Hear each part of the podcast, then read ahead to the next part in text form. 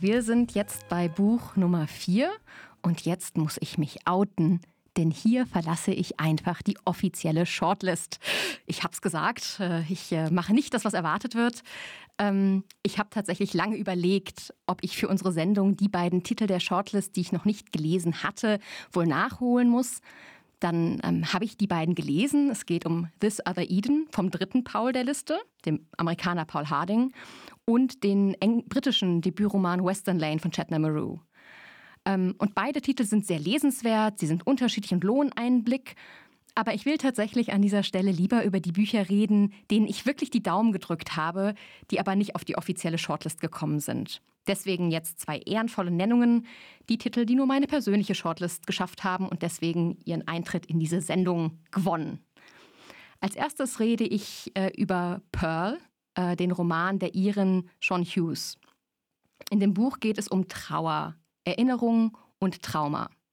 Marianne ist acht Jahre alt, als ihre Mutter verschwindet. Sie bleibt mit ihrem kleinen Bruder und ihrem trauernden Vater in einem baufälligen Haus zurück und klammert sich sehr an die bruchstückhaften Erinnerungen an ihre Mutter ähm, und erinnert sich immer wieder an diesen liebevollen Umgang mit ihr. Marianne wächst aber auch in einer zersplitterten Familie auf und muss mit dem Verlassensein und den Geheimnissen ihres Vaters kämpfen.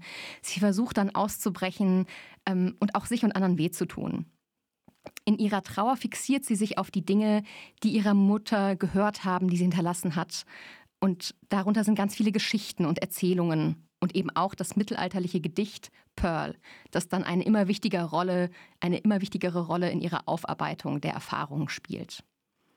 Das Besondere an diesem Roman sind eigentlich zwei Dinge, und zwar die Struktur und die Erzählstimme. Die Stimme ist die der erwachsenen Marianne, die sich an ihre Kindheit erinnert und dabei die Wahrhaftigkeit dieser Erinnerung auch immer wieder in Frage stellt. Die Kapitel werden strukturell immer mit Kinderreimen eingeleitet, was ja durchaus schiefgehen kann, aber wie ich finde, gut funktioniert. Und diese Bezüge, die da hergestellt werden, sind ziemlich subtil und manchmal erst beim zweiten Lesen so richtig sichtbar. Damit man sich da was vorstellen kann, jetzt vielleicht der Anfang vom zweiten Kapitel. Cinderella, dressed in yellow, went to a ball to kiss a fella. By mistake, kissed a snake. How many doctors did it take? I don't remember what happened after I said that.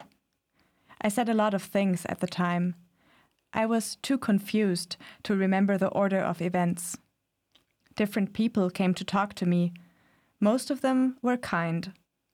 Some had the same look I remembered from school teachers, police officers searching my face for the fault line, the wrongness.